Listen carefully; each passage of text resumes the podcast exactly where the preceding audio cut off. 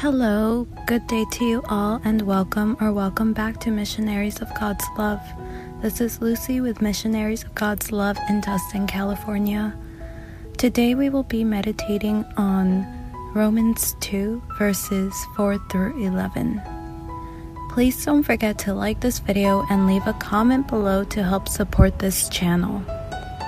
Let's go ahead and begin by finding a comfortable place with little to no distractions. Once finding a quiet place, let's go ahead and sit down with our back straight, neck and shoulders relaxed. Take a deep breath and invite the good Lord to tag along with us for the next few minutes.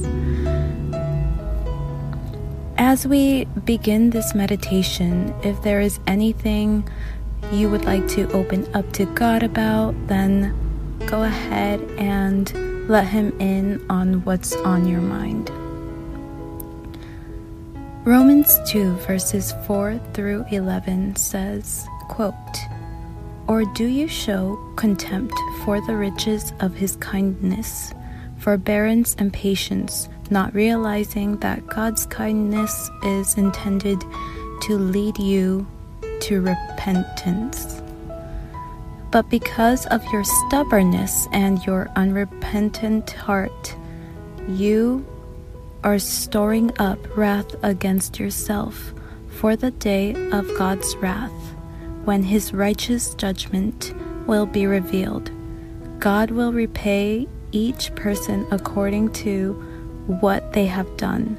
To those who, by persistence in doing good, seek glory honor, and immortality, he will give eternal life. But for those who are self seeking and who reject the truth and follow evil, there will be wrath and anger.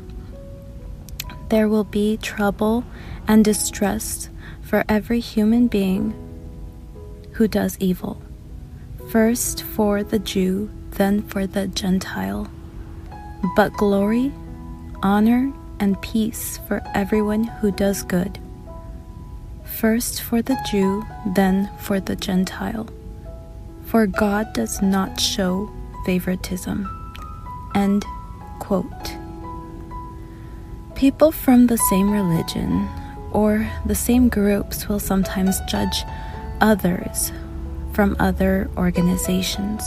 Sometimes they might feel superior more superior to those who are less religious and from other religious organizations or other religious groups. And sometimes they will feel like they are better than those. Actions have more value than our personal perceptions and thoughts. God gives love, honor, peace, and glory to everyone who does good, regardless to those who don't because God does not discriminate and loves all. And as we end this meditation, say, Speak, Lord, for your servant is listening.